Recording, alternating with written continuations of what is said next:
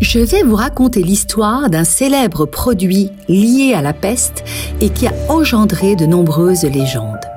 Ainsi, on raconte qu'au début du XVIIIe siècle, alors que les officiels de la ville de Marseille ou de Toulouse, selon d'autres sources, restent impuissants devant le désastre causé par l'épidémie, quatre voleurs pillent la ville sans aucun scrupule. Apparemment immunisés contre la peste, ils peuvent opérer facilement dans les maisons et détroussent ainsi des victimes de l'épidémie. Arrêtés devant le tribunal, on leur propose clémence en échange du secret de leur bonne immunité. La légende veut qu'ils se frictionnent le corps, notamment les mains et le visage, avec le produit d'une macération réalisée à partir de vinaigre d'ail et de nombreuses herbes aromatiques comme la sauge, le romarin, la menthe, la cannelle et même la muscade mélangée au camphre. La recette, ensuite publiée et recommandée à la population, se révèle très efficace. Les qualités dermatologiques et antiseptiques du vinaigre des quatre voleurs, reconnu pour lutter contre les maladies contagieuses, lui ont permis d'être répertorié au codex et sera vendu en pharmacie comme antiseptique d'usage externe